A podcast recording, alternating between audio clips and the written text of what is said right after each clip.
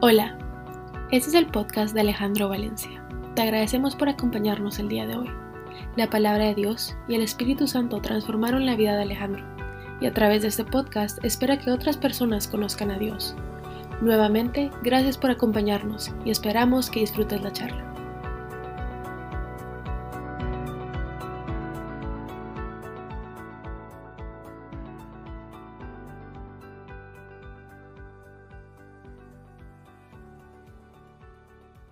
Es un gusto estar aquí reunidos con ustedes hoy y para los que nos oyen después en el podcast, que cada vez es, mayor eso, eh, pues también buenas, buenas noches, buenas tardes o, buenos días en el momento que lo esté escuchando.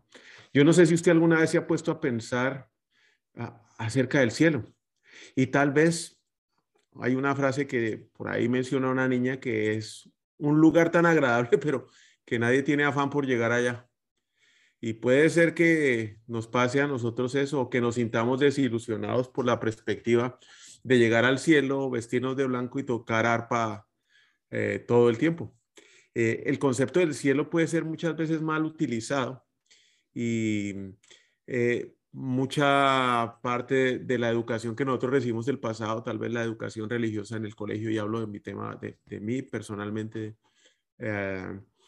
era que si yo no estaba bien comportado o que no me comportaba o me convertía en una persona mucho más agradable y que efectivamente que sin ninguna manera de negociar no iba a poder yo llegar nunca, nunca al cielo.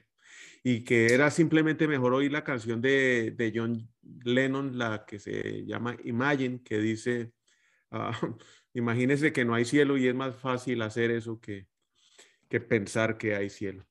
Incluso podemos llegar a pensar que el cielo es un lugar remoto, un lugar fuera de nuestro alcance y de nuestra imaginación.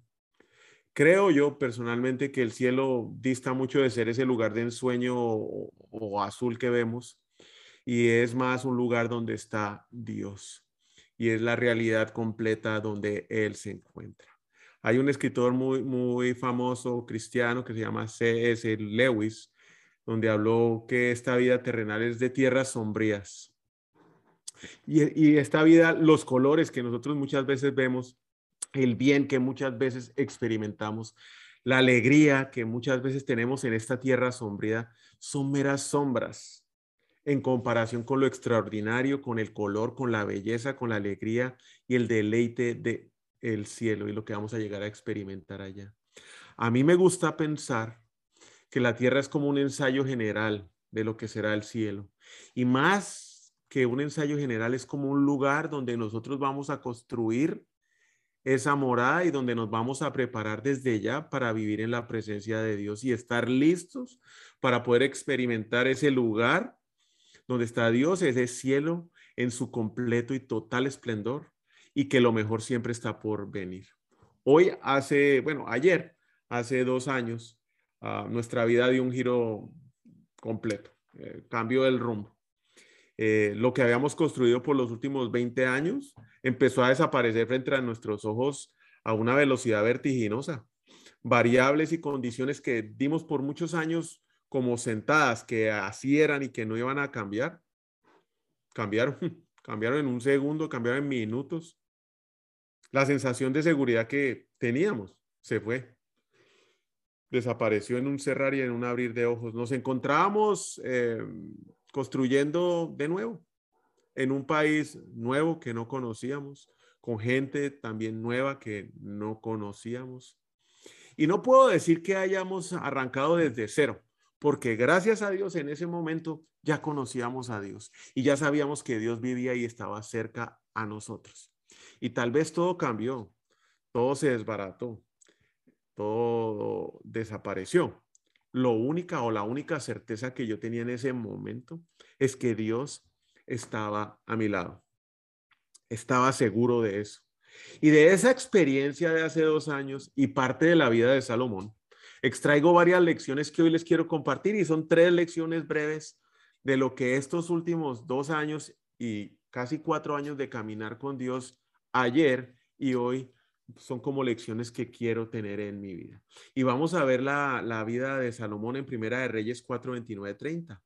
Dios le dio a Salomón sabiduría e inteligencia extraordinarias. sus conocimientos eran tan vastos como la arena que está en la orilla del mar. Sobrepasó en sabiduría a todos los sabios de Oriente y de Egipto, que hasta ese momento habían. Y en efecto fue más sabio que nadie, más que Tan el Esraíta y más que Enán, Calcol y Darda, los hijos de Mahol. Por eso la fama de Salomón se difundió por todas las naciones. Compuso más de tres mil proverbios y cinco mil canciones, disertó acerca de plantas, desde el cedro del Líbano hasta el hisopo que crece en los muros. También enseñó acerca de las bestias y las aves, los reptiles y los peces. Los reyes de todas las naciones del mundo que se enteraron de su sabiduría, la sabiduría de Salomón, enviaron a sus representantes para que lo escucharan. La verdad es que nadie como Salomón. Y es que al principio de su reinado, por si no sabe la historia, se acercó a este joven rey Dios con una propuesta. Y Dios le preguntó, pídame lo que quiera. Y Salomón, para deleite de Dios, no pidió riquezas o vencer a sus enemigos o tener una gran nación. No, no, no, no pidió nada de eso. Él pidió sabiduría y Dios se la dio en abundancia y añadió todo lo anterior. Cada uno de nosotros hemos recibido una infinidad de dones. Hemos recibido dones, hemos recibido sabiduría, hemos recibido inteligencia y hemos recibido talentos. Y es aquí donde yo encuentro la primera lección. Cuando todo cambió, me di clara cuenta que absolutamente nada de lo que había logrado en mis fuerzas, en mis capacidades, con la sabiduría, con la inteligencia o talentos, me pertenecía. Todo, absolutamente todo, provenía de Dios. Y todo hoy proviene de Dios y su inmensa misericordia. Porque a pesar de que yo no lo buscaba cuando no caminaba en los pasos del Señor, Él nunca dejó de proveer y siempre estuvo a mi lado. Tal vez yo no lo veía o como para muchos del cielo puede ser muy distante, pero estaba a mi lado. Dios es nuestro proveedor, nuestro único proveedor. Y claramente, en el pasado, yo solo esto lo asociaba con el tema económico, que es lo que muchos podemos llegar a creer en algún momento cuando nos acercamos a Dios. Pero Él nos provee cosas que el dinero no nos puede dar, que con el dinero no podemos comprar y que son imposibles de comprar y que hoy yo no las cambiaría por nada. Así tuviera todo el dinero del mundo. Primero, porque no las puedo comprar. Y segundo, porque no me interesa cambiarlas. Quiero mantenerlas. Y quiero vivir con ellas el resto de mi vida. Y sé que solo me las puede proveer Dios. Paz, gozo, amor, paciencia, amabilidad, misericordia, dominio propio, fe y mansedumbre. Yo daba por sentado antes que lo que tenía me lo merecía. O bien porque era una buena persona. Eso era lo que yo creía. O bien por el esfuerzo que había hecho para lograrlo. Pero Dios nunca estaba en esa ecuación al principio. Adicionalmente, toda la atención estaba centrada en esas cosas pasajeras que en un momento a otro desaparecieron. Y tengo que aclarar que no únicamente estaba centrada mi atención ahí, también estaba puesta mi confianza en todas esas cosas que en el tiempo llegan a ser insostenibles. Tema como la salud, el dinero, la empresa, el trabajo, el techo, la comida, el carro, el estudio, la, la familia, la esposa, los hijos, los amigos, los viajes, eran algunos temas que yo daba por sentado. Pues ahí están, me los merezco. Que eso era así, que los había trabajado con el sudor de mi frente y que por eso, eso eran míos y que nadie más me los iba a quitar, que lo había logrado con mi capacidad que tenía el esfuerzo y las relaciones para poderlos mantener en el tiempo. Por lo tanto, no tendría de qué preocuparme, porque el dinero siempre iba a estar ahí, como había estado hasta ese momento para resolver cualquier inconveniente que se me llegara a presentar. Buscaba como loco lo que quería, más no lo que de verdad necesitaba. Y tenía de todo lo que quería, de más, pero no lo que necesitaba. Y eso solo aportó una cosa en mi vida y fue mantenerme lejos y alejado de Dios. Estaba tan aferrado a esas cosas que perder algo de eso era impensable. Mataba y comía del muerto por eso. Si sentía el menor ataque de todas estas cosas preciadas y estas posesiones que yo tenía, y si por alguna razón algo de eso se perdía, hacía lo que fuera. lo que fuera, con tal de recuperarlo. Pero en mi esquema de pensamiento no existía la posibilidad de no tenerlo. Nada de eso adicionalmente me daba paz. Porque andar en ese constante acelere de tener más y el temor de perderlo, siempre en esa agitación, preocupación y sin paciencia, mucho menos con amabilidad, bondad por los demás, preocupado solo por mí, por los míos, disfrutando lo que creía que era un gozo que solo duraba lo que el juguete nuevo duraba, o el viaje o el negocio, me tenía en una constante tensión. Y así como llegué, o como las cosas llegaban, las cosas se iban. Y es que Salomón lo describe aún perfectamente en Eclesiastés 2 del 4 al 11. Realicé grandes obras, me construí casas, planté viñedos, cultivé mis propios huertos y jardines y en ellos planté toda clase de árboles frutales. También me construí aljibes para irrigar los muchos árboles que allí crecían. Me hice de esclavos y esclavas, tuve criados y mucho más ganado de vacuno y lanar que todos los que me precedieron en Jerusalén. Amontoné, mire, no guardo, amontonó oro y plata los amontonó, era tanto que tenía que lo amontonó. Tesoros que fueron de reyes y provincias. Me hice de cantores y cantoras y disfruté de los deleites de los hombres. Formé mi propio harén. Me engrandecí en gran manera, más que todos los que precedieron en Jerusalén. Además, la sabiduría permanecía conmigo. No le negué a mi ojo ningún deseo, ni privé mi corazón de placer alguno. Mi corazón disfrutó de todos mis afanes. Solo saqué eso de tanto afanarme. Consideré luego todas mis obras y el trabajo que me han costado realizarlas y vi que todo eso era absurdo, correr tras el viento y que ningún provecho se saca de esta vida. Exactamente eso me pasó. Estaba completamente ciego. No veía más allá de mis narices y no, y no fue sino hasta que todo empezó a desaparecer en cuestión de segundos, minutos y horas que las cosas empezaron a dar un giro inesperado cuando toda esa nube desapareció de cosas insostenibles y temporales y se empezaron a ir, que pude ver quién estaba a mi lado. Solo fue cuando todo eso empezó a desaparecer, que no tenía de qué afarrarme. Y solo pude en ese momento ver quién estaba a mi lado, quién siempre estuvo a mi lado y quién a pesar de mis errores, mis pecados y mis malas decisiones, nunca se movió de mi lado.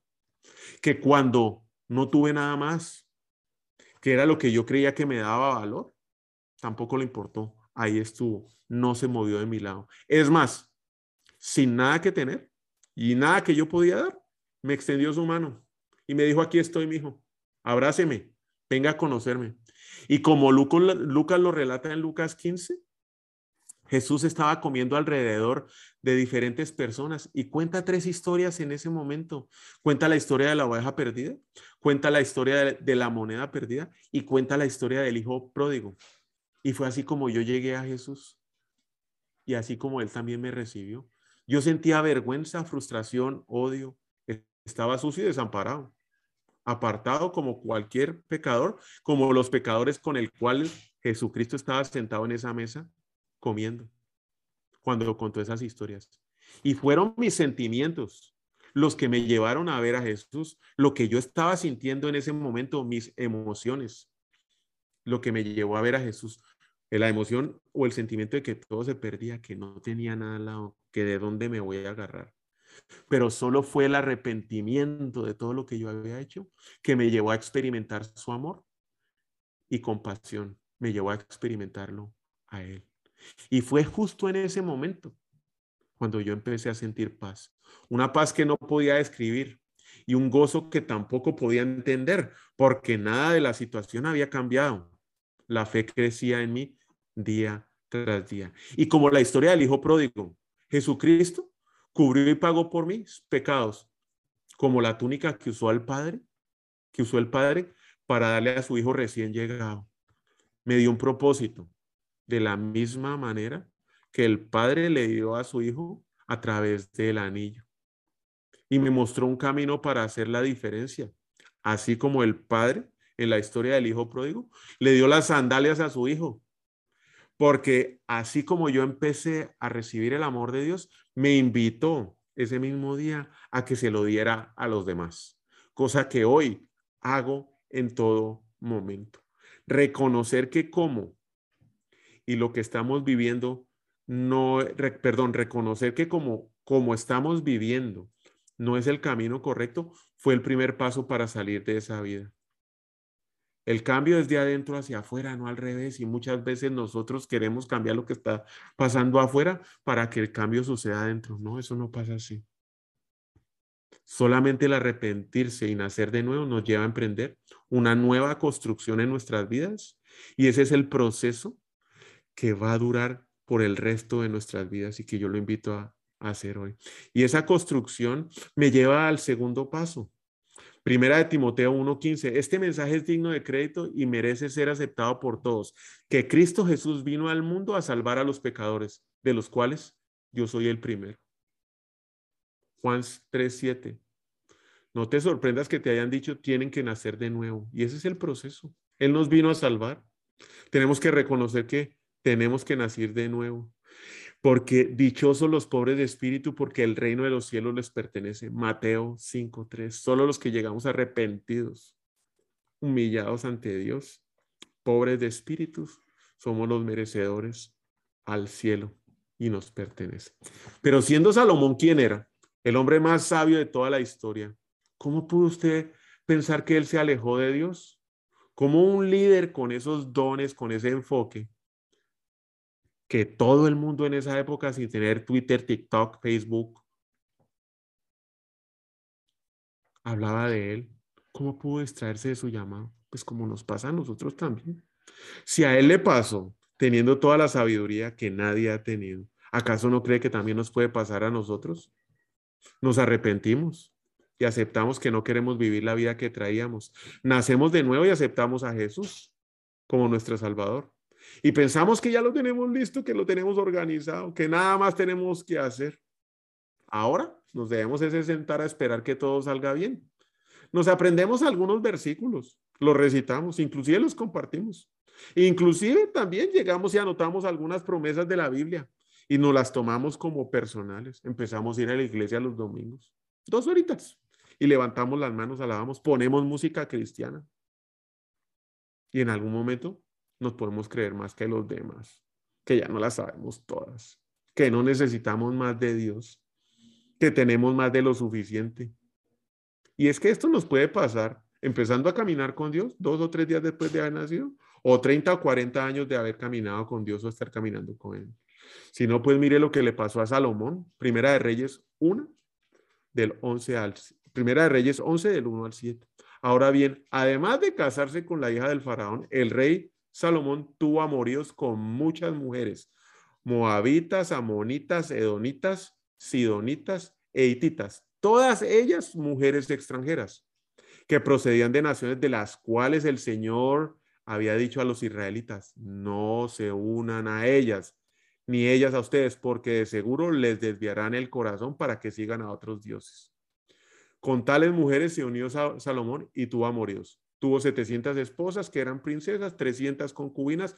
Todas estas mujeres hicieron que se pervirtiera su corazón. Y en efecto, Salomón llegó a viejo, sus mujeres pervirtieron de su corazón de modo que él siguió a otros dioses y no siempre fue fiel al Señor su Dios como lo había sido su padre David. Por el contrario, Salomón siguió a Astarte, diosa de los idóneos, y a Moloch, el detestable dios de los amonitas. Así que Salomón hizo lo que ofende al Señor y no permaneció fiel a él como su padre David. Fue en esa época donde una montaña al este de Jerusalén salió a, edificar un altar pagano para Quemos, el detestable dios de Moab, y otro para Moloch, el despreciable dios de los amonitas.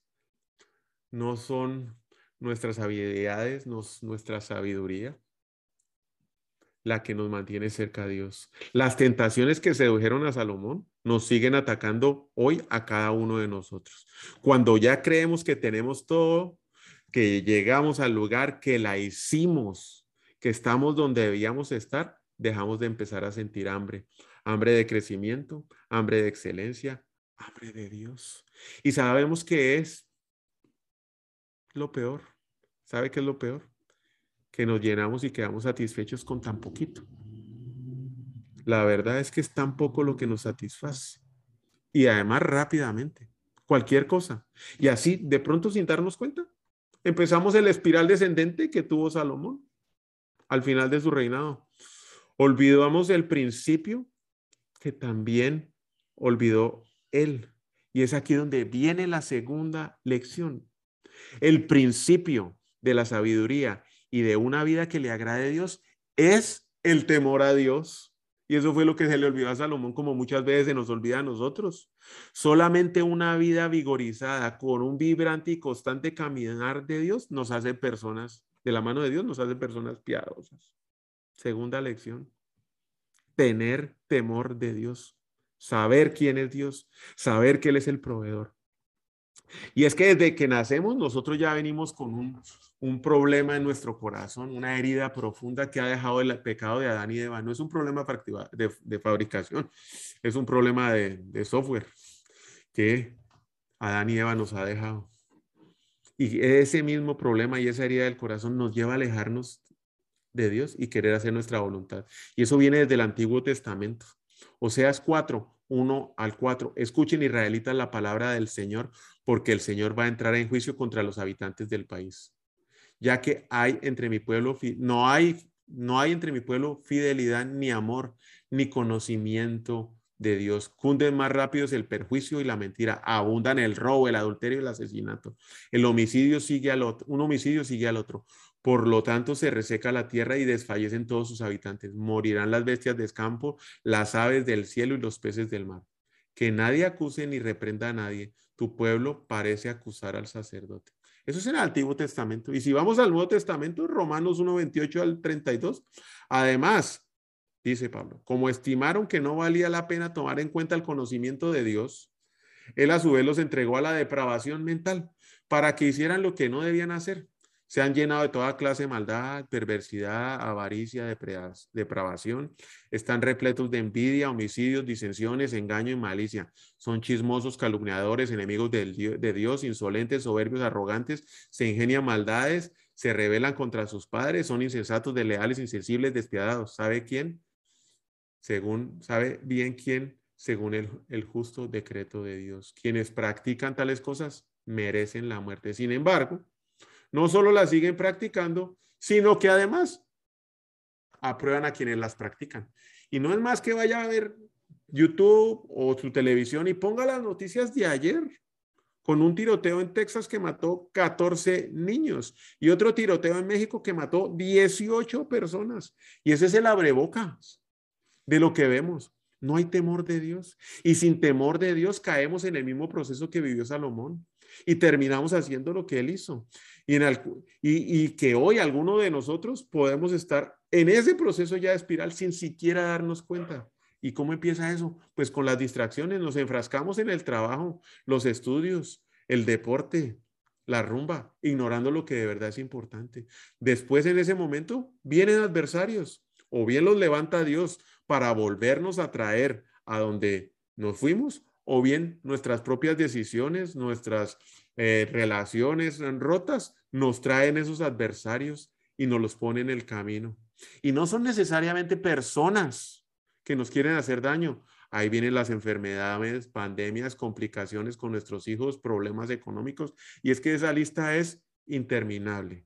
Y el tercer paso que nos lleva en esa espiral es que nos ensemismamos y empieza la quejadera, ay, pobre de mí, empezamos a caminar solos y nos volvemos carne de cañón para el enemigo, como la oveja que camina sola, lista para que el lobo se la, se la devore. ¿Y sabe qué es lo que pasa? La presencia de Dios se va. Y Dios sí se retira y retira la unción de nuestra vida y busca a alguien que tenga temor de Él y esté dispuesto a seguirlo en obediencia cuando nosotros ya no estamos disponibles. Se mueve. No se queda esperando que a ver qué va a hacer este joven, hasta cuándo. Busca el siguiente. Y empezamos después en esa espiral a buscar placer. Ya nada nos importa. Mientras me sienta bien y haga para mí las cosas, todo vale. Total, no estoy dañando a nadie. ¿Y sabe con quién nos vamos a encontrar al final? Con un vacío. No encontramos satisfacción en absolutamente nada por más cosas que probemos, porque todo en este mundo es temporal. Y es que es el temor de Dios el que nos ubica y nos da una perspectiva eterna. Nos permite reconocer que toda la gloria pertenece a Dios y únicamente a Él, y que los frutos duraderos, de verdad los frutos importantes de nuestra vida, como lo son el amor, la paz, el gozo, la paciencia, la benignidad, la fidelidad, la bondad, la mansedumbre, el dominio propio, aparecen en nuestra vida solamente por la bendición de Dios. Y con una perspectiva eterna, vamos a querer llegar al cielo que empecé hablando hoy. Y es por eso que mientras yo esté en esta tierra, voy a trabajar arduamente y sin descanso, desaprendiendo todo lo que hice en el pasado y aprendiendo nuevamente y construyendo mi vida para que sea un templo en el cual Dios quiera vivir y estar listo y preparado desde ya para ver la gloria de Dios y pasar la eternidad junto con Él. Volviendo a la historia de Salomón, primera de Reyes 6.1. Salomón comenzó, a construir el templo del Señor en el cuarto año de su reinado en Israel, en el mes de Sif, que era el mes segundo. Había transcurrido 480 años desde que los israelitas salieron de Egipto. Más adelante, en el mismo libro, y en el mes de Bul del año undécimo, es decir, en el mes octavo de ese año, se terminó de construir el templo, siguiendo al pie de la letra todos los detalles del diseño. Siete años le tomó a Salomón la construcción del templo. Y más adelante, en el mismo libro de Reyes, cuando Salomón terminó de construir el templo del Señor y el palacio real, cumpliendo así todos los propósitos y deseos del Señor, se le apareció por segunda vez como lo había hecho en Gabaón al principio y le dijo, he oído tu oración y la súplica que me has hecho. Consagro este templo que tú me has construido para que yo lo habite en él siempre. Mis ojos y mi corazón estarán, estarán allí hoy. Y es que usted y yo somos ese templo y no nos damos cuenta. Primera de Corintios 3, 16, 17.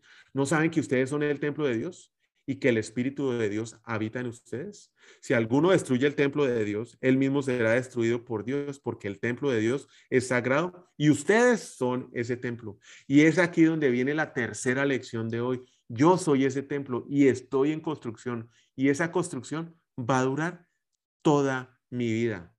El cambio, la construcción es un proceso, no es un evento. Los eventos y las circunstancias de nuestra vida solamente nos abren la puerta para varias cosas, o para iniciar el proceso de construcción, o para retomarlo si lo hemos dejado y no, lo hemos abandonado, para continuar, vigorizar ese proceso. Pero esta es una construcción que debe empezar sabiendo usted cuáles son sus fortalezas y cuáles son sus debilidades. Estoy, estoy yo hoy construyendo un reino, un templo, perdón, para que Dios habite.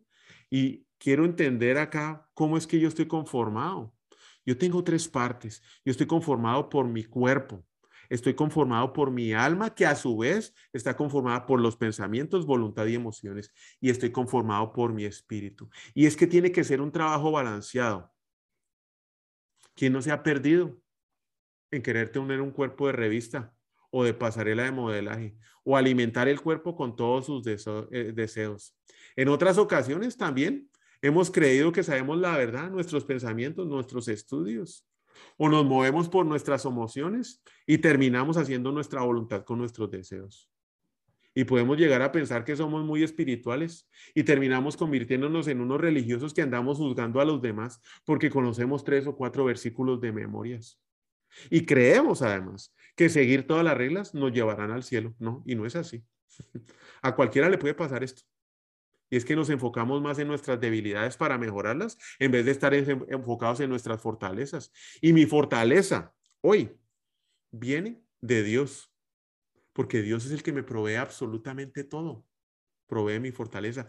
Y si esa fortaleza y yo no me alimento diariamente de caminar con Dios, de andar en sus mandamientos y de obedecerlos, sé que me puede pasar lo que le pasó a Salomón en cualquier momento y perderme las distracciones de esta vida que si siempre me mantengo firme y hago la obediencia y cumplo con Dios, no. fallo y me caigo constantemente. Pero cuando caigo me levanto y me vuelvo a enfocar en la fortaleza, no en la debilidad, en la fortaleza, que es Dios. Mis debilidades son muchas, pero mis debilidades vienen del mismo lugar. Jeremías 17:9. No hay nada tan engañoso como el corazón. No tiene remedio. ¿Quién lo puede eh, comprender? Y otra, y otra vez Salomón, quien lo vivió, lo dijo en Eclesiastés 9. A todo esto me dediqué de lleno y a todo esto comprobé que los justos y los sabios y sus obras están en manos de Dios, que el hombre nada sabe del amor ni del odio, aunque tenga, aunque lo tenga ante sus ojos. Pero todos, pero para todos hay un mismo final, para el justo y para el injusto, para el bueno y para el malo, para el puro y el impuro, para el que ofrece sacrificios y para el que no los ofrece, para el bueno y para el pecador, para el que hace juramentos y el para, para el que no lo hace. Hay un mal en todo lo que hace en esta vida, que todos tienen el mismo final. Además, y este es el punto clave, el corazón del hombre rebosa de maldad. La locura está en su corazón toda su vida y en su fin está entre los muertos. Y es que ahí existe un principio que le quiero compartir hoy y se llama el principio 70, 25, 5. Y es el principio que debemos aplicar en la construcción del templo para que Dios habite con nosotros y en nuestra vida. Y es lo que yo intento hacer todos los días para poder llegar a ese cielo y vivir el, el resto de mi vida junto con Él y la eternidad junto con Él.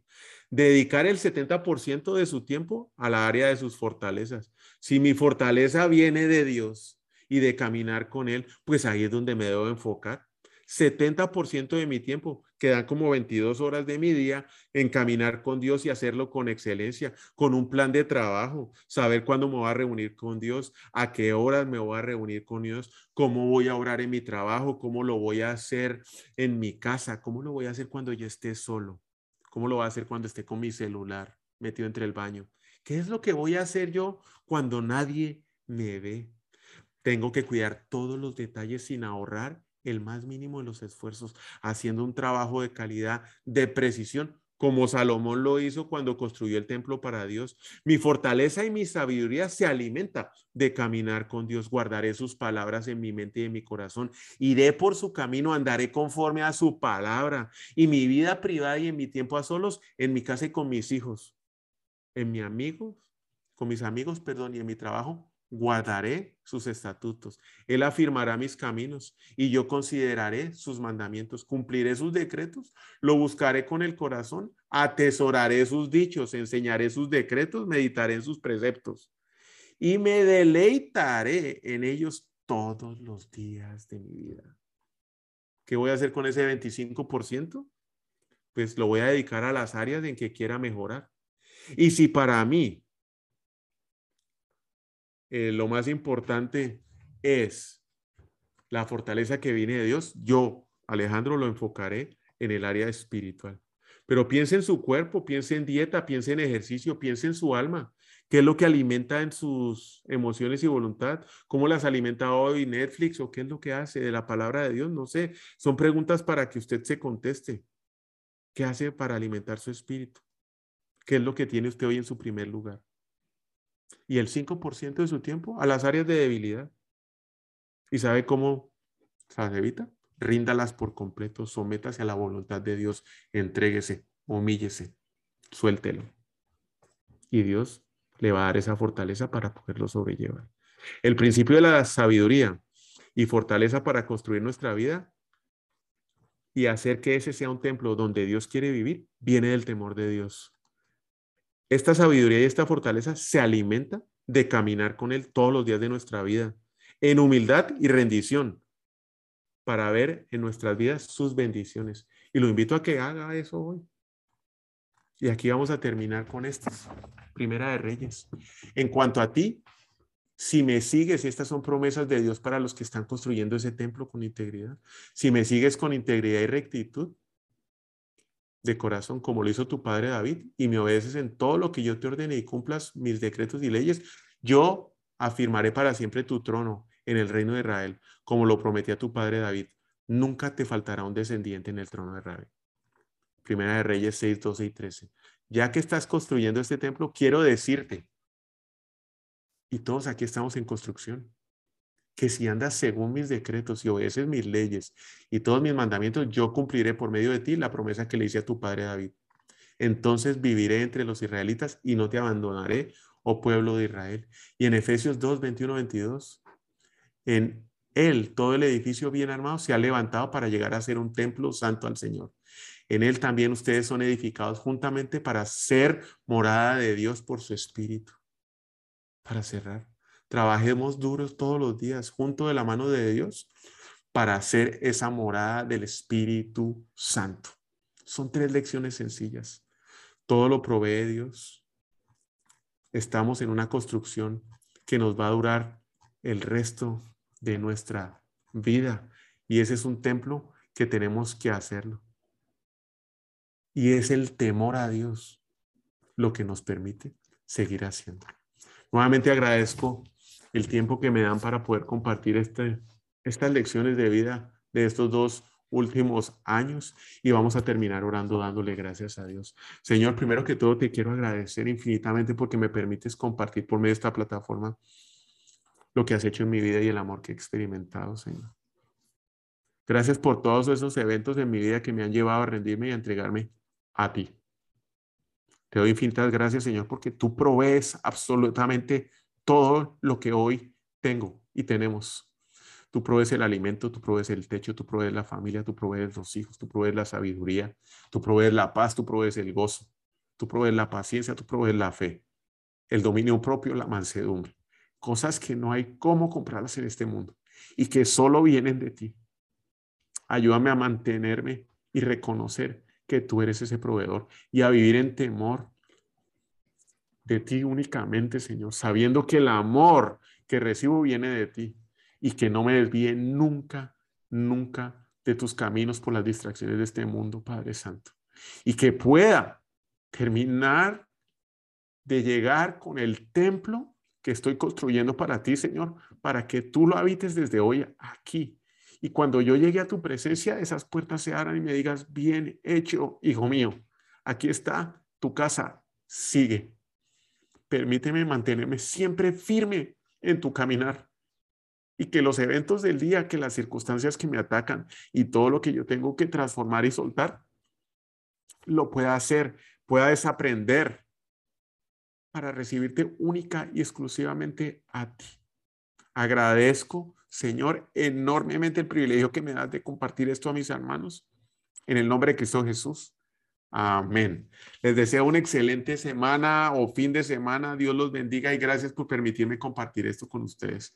Feliz noche. Un abrazo grande.